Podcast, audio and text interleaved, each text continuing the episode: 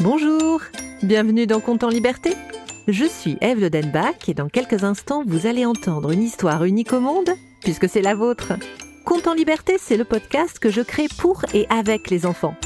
Chaque mercredi, je vous propose une histoire originale dont les ingrédients secrets m'ont été donnés par les enfants. Et comme nous sommes à la veille de Noël, notre histoire parlera du Père Noël. Vous allez entendre tout de suite les enfants qui m'ont inspiré cette histoire, mais certaines de leurs propositions vont rester secrètes encore quelques minutes. Je m'appelle Zakaria et j'ai 3 ans. Je vais avoir un objet magazine, c'est le kaléidoscope. Bonjour, je m'appelle Chlorine, j'ai 8 ans et j'ai choisi quelque chose qui est à la montagne. C'est le patin à glace. Je m'appelle Andrew, j'ai 5 ans et m'appelle Léonard. J'ai 2 ans. Bonjour, je m'appelle Amandine, j'ai 4 ans. Merci Chlorine, merci Zacharia, merci Andrew, merci Amandine, merci Léonore. Et maintenant, ouvrons bien nos oreilles pour entendre l'histoire que j'ai intitulée Elio et le Père Noël. Cette histoire débute au pôle Nord, dans les plus hautes montagnes où vivent de nombreuses familles d'elfes des neiges. Et depuis la nuit des temps, les elfes des neiges se destinent à deux grandes missions. D'un côté, il y a ceux qui veillent sur les ours polaires et ceux qui deviennent les assistants du Père Noël. Pour notre elfe Elio, il était venu le temps de choisir sa voie. Dans la famille d'Elio, tous avaient choisi de protéger les ours polaires, et ils faisaient si bien leur travail que les humains pensaient que les ours blancs avaient presque disparu de la planète. Alors Elio choisit de partir aider le Père Noël.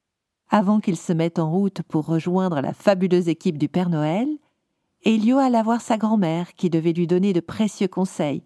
C'était la dernière de sa famille à avoir eu la chance de travailler avec le Père Noël. Sais-tu quel travail tu feras chez le vieux Noël? Je vais m'occuper des rennes, les nourrir et prendre soin d'eux. De janvier à novembre probablement, mais en décembre tu devras tout le temps courir après Noël. Il faudra lui lire toutes les lettres des enfants. Ce sera toi qui passeras les commandes dans les ateliers de fabrique de jouets. Ah, gare à toi si tu oublies quelque chose. Et combien de temps faut-il pour que je devienne elfe testeur de jouets? Je dirais vingt, vingt-cinq ans. Elfe testeur de jouets. Tu sais, c'est un métier formidable, mais de janvier à novembre surtout. En décembre, c'est épuisant. Oh, mais là-bas, tout est épuisant en décembre. Enfin, si tu ne trouves pas le domaine du Père Noël, tu pourras toujours revenir ici et créer avec nous des paix brouillards pour cacher les ours polaires. Pourquoi je ne le trouverai pas? Les enfants du monde entier ont son adresse. As-tu déjà lu les adresses qu'ils mettent sur les enveloppes? Père Noël, pôle Nord, Père Noël dans le ciel, Père Noël dans les nuages. Il s'est fait installer des boîtes aux lettres un peu partout sauf chez lui. Ah, il a beau s'habiller en rouge, c'est quelqu'un de très discret. C'est à toi de le trouver si tu veux faire partie de son équipe. Et pour cela, je vais te confier mon kaléidoscope magique. C'est notre ancêtre, l'elfe des neiges Zacharia, qui l'a créé. La grand-mère d'Elio lui donna le kaléidoscope magique. Les elfes se le transmettaient de génération en génération depuis que Zacharia l'avait créé. Ça devait remonter à au moins des milliers d'années. Elio regarda à l'intérieur. Il s'attendait à apercevoir le Père Noël au milieu de sa fabrique de jouets, mais il ne vit qu'une magnifique neige multicolore tomber. Grand-mère, c'est très beau, mais je ne vois pas le Père Noël. Le kaléidoscope ne fonctionne pas comme ça. Écoute ton cœur, marche dans la direction qu'il t'indique, et lorsque tu te sens perdu, utilise ton kaléidoscope. Elio marcha droit devant lui cinq heures durant. Puis quelque chose commença à le distraire de son but. Il avait terriblement faim, et il lui était impossible d'entendre son cœur quand son ventre gargouillait. Il avait oublié de prendre quoi que ce soit à manger. Ce doit être le moment d'utiliser le kaléidoscope. Alors, Est-ce que maintenant je vois la maison du Père Noël à travers cet objet magique?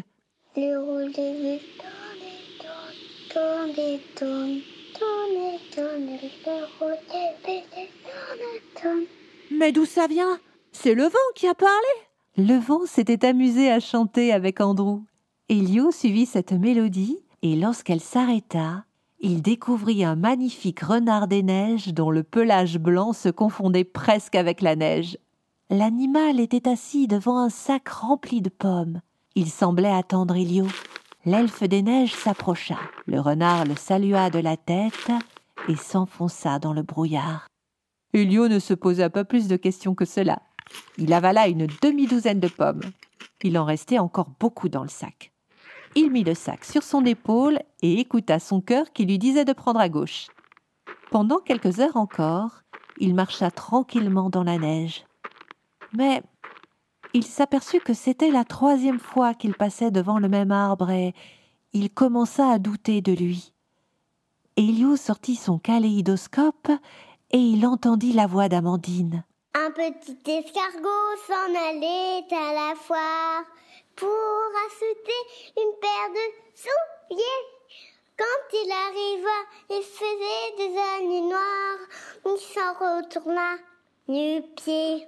Tu te moques de moi, Amandine? Tu veux dire que j'avance comme un escargot? Est-ce que c'est ma faute si le Père Noël ne donne pas sa vraie adresse et s'il faut chercher avec son cœur? Et tandis qu'Elio s'énervait, il aperçut ce devant quoi il était passé déjà deux fois sans le voir. Un lac gelé. Il faut que je passe par là? Mais comment je vais faire? Si j'enlève mes souliers, je serai comme l'escargot de la chanson, nu-pied. Et avec ce froid, Mais il n'eut pas le temps de finir sa phrase car il aperçut une paire de patins à glace. Et ce n'était pas n'importe quelle paire de patins à glace. On voyait tout de suite que c'était le grand maître cordonnier Chlorine qui les avait confectionnés. Maître Chlorine déposait un peu partout de ses patins magiques près des lacs gelés. Chaque paire pouvait aller à n'importe quel pied, qu'il soit elfe, humain ou même animal. C'était drôlement pratique. La paire de patins que venait de trouver Elio était bien trop grande pour lui. Et lorsqu'il mit ses pieds dedans, les patins rapetissèrent jusqu'à devenir parfaits. Elio glissa sur le lac gelé avec beaucoup de joie. Il allait beaucoup plus vite qu'à pied. Et il s'imaginait déjà être arrivé. quand je serai un grand-père elfe, je raconterai à mes petits-enfants que j'ai eu la chance de faire le plus beau métier du monde. Tout le monde me demandera de lui raconter comment c'était d'être le meilleur ami du Père Noël et, et je vais devenir un elfe très célèbre. Peut-être que c'est même à moi que les enfants écriront des lettres. D'ailleurs, je vais leur donner la bonne adresse. À tous les coups, ce sont les elfes qui doivent partir dans tous les coins du pôle Nord pour récupérer le courrier. Le vieux Noël se plaint que les elfes de la fabrique de jouets soient toujours en retard, mais si on ne perdait pas tant de temps à aller chercher toutes ces lettres, on travaillerait plus vite. Avec moi, tout ça, ça va changer. La première chose que je vais faire en arrivant, c'est répondre à toutes les lettres en donnant la bonne adresse. Étonnant qu'aucun elfe n'y ait pensé avant moi. Oh, il était vraiment temps que j'arrive. Et à mesure qu'Elio pensait à tout ce qui allait changer quand il serait arrivé, la voix de son cœur devenait toute petite et il ne l'entendit plus. Il sortit le kaléidoscope et entendit le chant de Léonore. Papa, papa, petite femme, tourne, tourne, petite molle. Nage, nage, petit poisson, vole, vole, petit oiseau. Pressé de devenir un elfe célèbre aimé de tous les enfants, Elio se mit à taper très fort dans ses mains et à tourner sur lui-même en même temps. Il allait vraiment très vite. Il ne se rendit pas compte que la glace était plus mince là où il était, et ce qui devait arriver arriva. La glace se brisa et Elio tomba dans l'eau glacée. Il était prisonnier maintenant sous la glace, et il avait très peur de se faire manger par un morse qu'il savait très gourmand. Mais c'était une licorne des mers, un narval qui arrivait droit sur lui. Elio se remémora les paroles de la chanson de Léonore. Taper, tourner, ça, il l'avait fait et ça ne lui avait pas vraiment porté chance. Mais nager, pour sûr, il n'y avait plus que cela à faire et c'était drôlement difficile avec les patins de chlorine.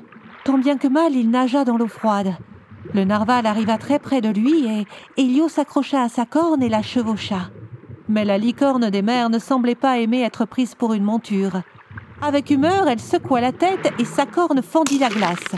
Elio comprit qu'il n'allait pas pouvoir rester sur l'animal bien longtemps. Il nagea jusqu'à la surface où la glace était fondue. Là, il put respirer un instant. Puis, il enleva l'un de ses patins et s'en servit pour taper sur la glace. Au bout de quelques minutes, il parvint à faire un trou assez grand pour sortir hors de l'eau. Ah, j'ai froid, je suis trempé, j'ai perdu mes pommes et un patin à glace dans l'eau. Quelle stupide chanson Je crois plus au kaléidoscope magique. Comment peux-tu douter qu'il soit magique? Avec la chanson d'Andrew, le kaléidoscope t'a mené jusqu'au renard des neiges et son sac de pommes, alors que tu avais très faim. Et avec la chanson d'Amandine, alors que tu tournais en rond, il t'a montré le lac gelé et les patins de chlorine.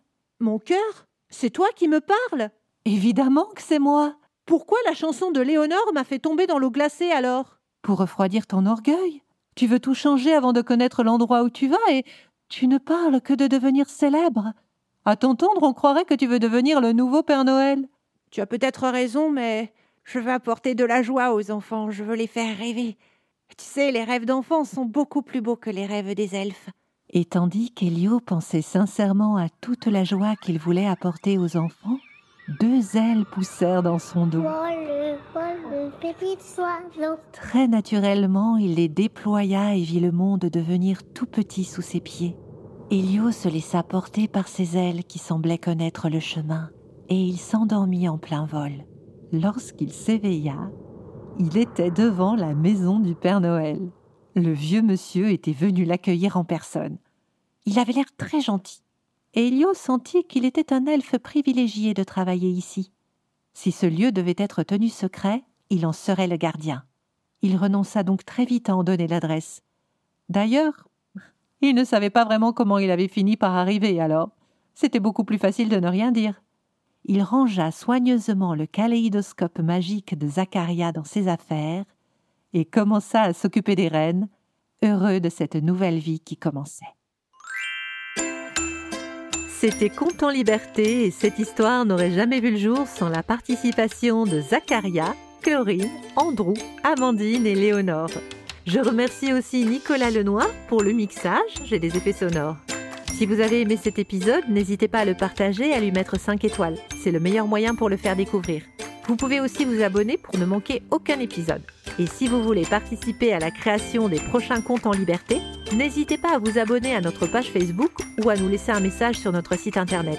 Vous trouverez tous les liens en descriptif.